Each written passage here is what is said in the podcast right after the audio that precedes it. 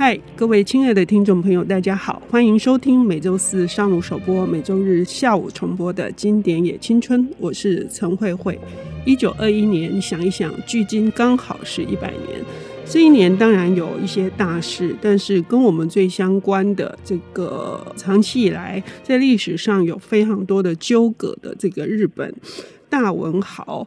芥川龙之介在这一年去了中国啊，在一九一四到一九一八是第一次世界大战，然后一九一四日本入侵了山东，一九一五对中国提出了这个二十一条要求，然后一九一九年是五四运动，那个时候整个中国都是处于一个非常混乱的时期。但是日本对于中国的种种的这一些想象，我们直接说了，就是这个有心侵略的企图，也使得有一些文人啊，陆陆续续进到了中国，想要理解现代中国到底有什么样子的一个现况跟变化。那继古奇、论一阳之后进去中国的，大概就是芥川龙之介了。嗯，就我们对他的理解，他以这个《地狱变》啊、《罗生门》等等，哈，都是非常重要的。到现在也不断的呃受到瞩目。今天为我们来谈芥川龙之介到中国行的这个游记，当时称中国叫支那，哈，呃，是木马文化的副总编辑戴伟杰，呃，伟杰你好。呃，胡伟杰好，各位听众朋友大家好。这本《中国游记》是收在这个芥川龙之介的一套小的这个选集里面，不少本吧？呃，对，它总共有五本。嗯，这是一个那个木马文化跟大学老师教授们，就是由林水福老师所召集编纂企划的一套芥川龙之介短篇选粹。在第四集里面呢，就有收录了芥川龙之介的游记。那这个游记在日本其实是呃，他曾经出过一本叫做《支那游记》，嗯，里面有三篇，一篇是上海游记，第二篇是江南游记，第三篇是长江游记。这三篇都有收录在我们这个选集里面。那今天可以跟各位听众聊一聊的是他《支那游记》的第一篇《上海游记》。当时的那个芥川龙之介其实稿在很多，他是用什么样子的身份哈？他是怎么进入这个中国的？他对这一趟旅行应该是心中充满了期待吧？对，他这个旅行呢，其实是应大阪每日新闻社邀请他作为海外特派员，以这样子的一个身份呢，出钱让他去，等于就是让他去了一趟中国。那从门司港出发到上海，那沿途就是经过了上海啊，然后南京、九江、汉口、长沙，然后最后到了北京，然后中国去完之后，他再往北到朝鲜，然后最后再回到日本的这样子的一个那个时候的日本人比较经典的路线，大概都是这么一个一个走法。他在中国待了多久？他在中国待了三个月左右。将近四个月，将近四个月，是是是蛮长的一个奔波的，就是从上海进去。我我想起我自己的经验，我也曾经从上海、杭州，然后呃南京、安徽，就是黄山，然后一路到北京哦。那一趟简直就是已经是一九九零左右的年代，都已经不堪负荷了，所以。芥川龙之介，他也不是一个身体状况很好的人哈。他进去上海之后，他应该也受到了一些这个跋涉之苦吧？对，而且那个时候说实在，环境不太好。嗯。所谓的那种交通的话，也不是像现在那么发达。那时候的中国大概就只有南北有铁路，嗯，那你要往东的话，其实是没有办法进去的。所以，之所以他会往什么南京啊、九江、汉口，他其实就是沿着那个，他们只能坐水运，然后一直往内陆去，再往北。嗯。那所以那个时候的交通条件不是很好，加上刚好一九二一年那个年代刚好是中华民国成立差不多十年左右，那整个中国又是一个百废待举的一个状况，所以显见他在那边的生活起居不是特别的理想，所以他到了上海的第二天他就生病了，就马上住院了，马上住院住了二十几天，快一个月，然后才又出院这样子。嗯，看起来是一趟那个非常颠簸的哈。那刚伟杰说了哈，我觉得这本书对我来说最有趣的地方是，因为想当然尔，我们觉得读游记应该是会很轻松的哈。可是芥川龙之介他确实也发挥了他作品里面那种幽默哈，幽默感，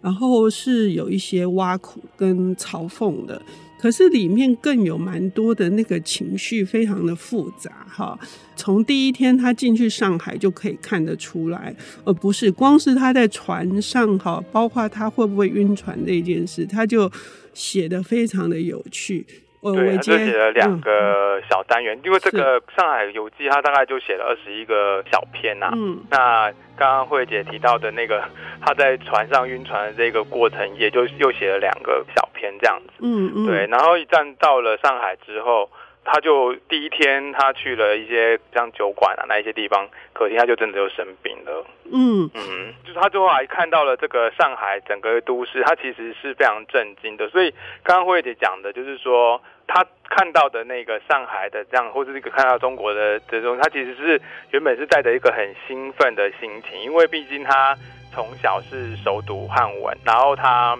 是受就是汉学的熏陶长大的，他也熟读了很多像。一些中国的古籍啊，像经典古籍，像《西游记》啊、《水浒传》等等这一些，所以他其实对这趟旅程他充满了期待。可是他一上船，却发现了很多一些他见到的光景，让他非常的错愕。然后他也从这个就是兴奋，然后到憧憬，跌落了地狱。然后在他的这个字里行间呢，就难掩他对这一次的中国旅行，他其实。是有或多或少，他其实是有一些失望的成分在里面的，因为包括眼前的脏乱，或者是他看到了当时候的政治现况，他其实都很难去想象说，这怎么会是他心目中文化原乡的那样子的辉煌的中国？其实他就是那个落差非常的大。然后他也非常的不能接受，那他常常就会在这些地方会做一些揶揄，或者是他同情当时候人们的生活，用了一些很妙的比喻啊，或者是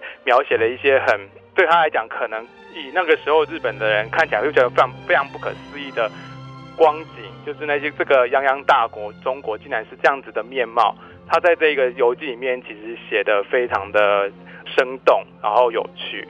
呃。在他还没有去之前，有很多人也给他一些规劝跟建议。那他之所以第一站会在上海，也是因为当时日本追求西化，而上海呢，因为有非常多外国人的租界，所以包括那些建设等等。都会凌驾在日本之上，是日本想要学习的，或者是觉得是羡慕的一个地方。可是细节到底是什么？他看到的真的是一个西方的一个文明的、充满的美好的景象嘛？刚伟杰已经说到了一点了。呃，我们要休息一下，等一下回来来细听芥川龙之介的《中国行》。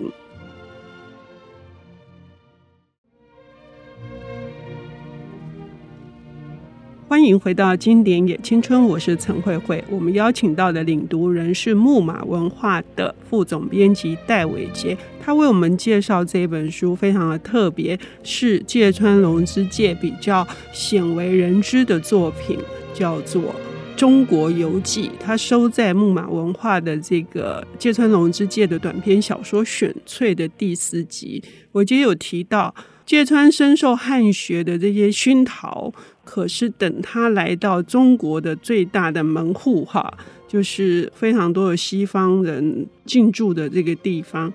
到底他看到了什么？那那个冲击又在哪里？嗯，他首先看到的那个景象，比如说他下船之后，他看到的大概就是那个港口都是人嘛，嗯、那很多贩夫走卒啊，大家更多的是那种人力车的车夫等等，然后大家全部都包围着他，然后一直簇拥了他，他们几乎是举步难行，必须一直靠人家拨开他，等他们才能够走了，就是那样子的状况让他非常的惊讶，怎么会感觉就是就是第三世界的那样那种景象就对了。那呃，他甚至他学会了第一句中国话，不要不要。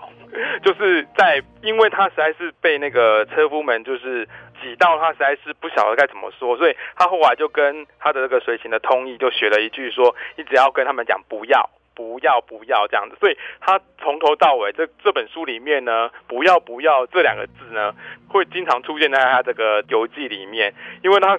后来啊看到什么，呃，想要靠近他的，想要兜售的，想要乞讨的，他全部都用“不要不要”这两个字打发掉他们，这样子。那其实是一个蛮有趣的景象。然后另外一个比较印象深刻的是，其实是同样的一个状况，他进去了一个。酒吧里面，那那酒吧里那门口站着一个卖花的老婆婆，呃，她进去之后，那个老婆婆就是因为不能进去，她就站在门口看着里面的人在跳舞啊、喝酒啊、聊天。可是突然间有一群醉醺醺的水手，他们就很粗暴的打开门，把那个老婆婆推倒，她手上的那个贩售的那些玫瑰花就洒落在地上。然后呢，老婆婆要蹲下来捡的时候，又被那些水手们给踏烂了。她看到这个光景的时候，她其实是。眉头深锁，觉得说怎么会这样？那他同行的就跟他讲说啊，我们赶快走吧，这个地方太乱了什么的。那他这个同行的人就还丢了一一枚钱币给这个老婆婆，就是说有点就是看他可怜。结果没想到他们走出门之后，那个老婆婆像乞丐似的又冲了出来，然后把剩下玫瑰要递给他们，然后就叨叨絮絮的，就是说一直在念念有词，看样子是要把剩下玫瑰要卖给，因为他朋友给老婆婆钱，所以。那个老婆婆就想趁势说：“那你剩下剩下的玫瑰要不要帮我买走？”这样子，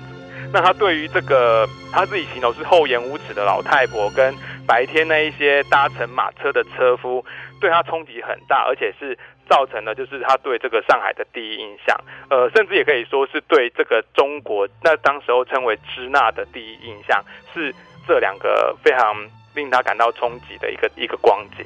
诶，也就是说，其实这本书的每一篇，好像是《上海游记》《江南游记》跟《长江游记》，嗯，都由徐雪荣老师也做了一番的解析。对，呃，应该是这一本书，其实是除了徐雪蓉之外，还有一位是管美燕老师，两位都是在学术界非常有名的教授，他们是合译了这一本书。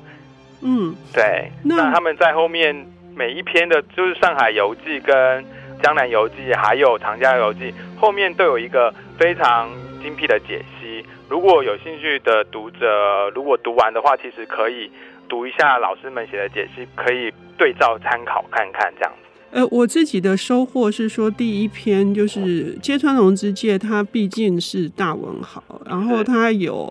对日本的时事跟中国未来它的现况跟以及可能未来的走向，它是有深切的关心的。所以这里面有许多的象征意义，就是刚刚伟杰描述的这一段，它象征的这些西方的入侵的这些人，因为是水手，然后他们对于一个垂垂老矣的大国的这个老太婆的象征，然后就是一个蹂躏的哈。然后这个被蹂躏的老太婆又是一个，呃，不知道怎么对抗，然后是来就是用一个反而是用一个非常弱势，然后祈祷的方式要对第三者呼救。我觉得这个部分哈，如果大家可以深深体会，表面上是一个这个旅行记行的东西，会有一个更深的这个感受吧。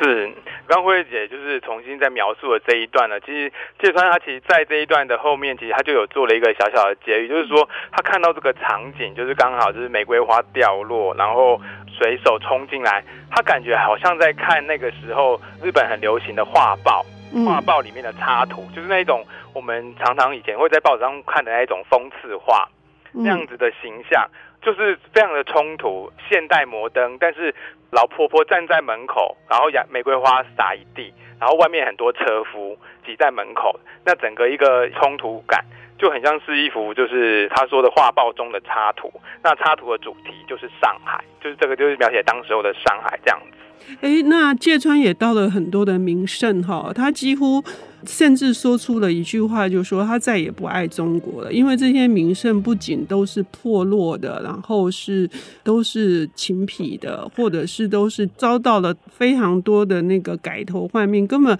毫无诗情画意可言。对，嗯，在那个《上海游记》里面，他有一个写的非常传神的，一个是就是他的朋友带他到那个。湖心亭，湖心亭就是现在的这个上海的豫园那个地方，它有个有一个湖，然后呢，那个湖心亭其实是一个很有名的茶馆，看起来外观很气派，可是里面是已经残破不堪了。最夸张的是，它外面那个湖上面啊，它描写说，外面的湖水上面覆盖了一层墨绿色的污垢，几乎看不出湖水原来的颜色。再来是他们在看这个湖的时候，已经开始皱眉头了，就没想到呢，在走进那个湖的时候，就看到了一个支那人，就是中国人，在那边直接就是小便，而且小便的非常悠然自得，就仿佛就是说那一些现在就是发生在中国，比如说列强入侵啊，或者是现在目前中国的的一些危急的状况，跟这一个小便的这个支那人就是毫无关系。那个脸上非常的悠闲这样子，然后他也是同样的，他就把这一个矗立在这个灰暗天色中的这一个中国风凉亭，配上这一个病态绿色的池塘，然后再加上一柱擎天斜斜注入的小便，这个也是构成了一幅令令人倍感忧郁的风景画。然后他又说，这更是这个中国这个老大国辛辣自己的象征。也就是说，他其实在这个旅程中，他其实看到了很多景象。他不只是传神的把它描写出来，他也巧妙的用这样子的景象去隐喻了那个时候中国的一些情况跟现状。嗯。不过我们千万不要轻易的以为这是一个日本人用高高在上的姿态来看中国哈当时的混乱。呃，因为这毕竟是一个长达四将近四个月的旅行，我觉得他还见了一些名人嘛，对不对？对，他也见了一些名，像很有名的，像张太炎还有胡适啊，嗯、当时都的文坛政坛的重要要人等等，他都见了一遍，然后也听他们对当时的这整个中国的现况的一些诉说。那他对去拜访的一些情景，他都有非常详细的描写。OK，也就是他。芥川最妙的是，他在中国的时候极度的想念日本，可是回到了日本之后，他又极度的想念中国。那到底是怎么回事呢？欢迎各位听众朋友能够来看这一本，嗯，比较不受读者重视的《中国游记》。也谢谢伟杰的领读，谢谢，谢谢。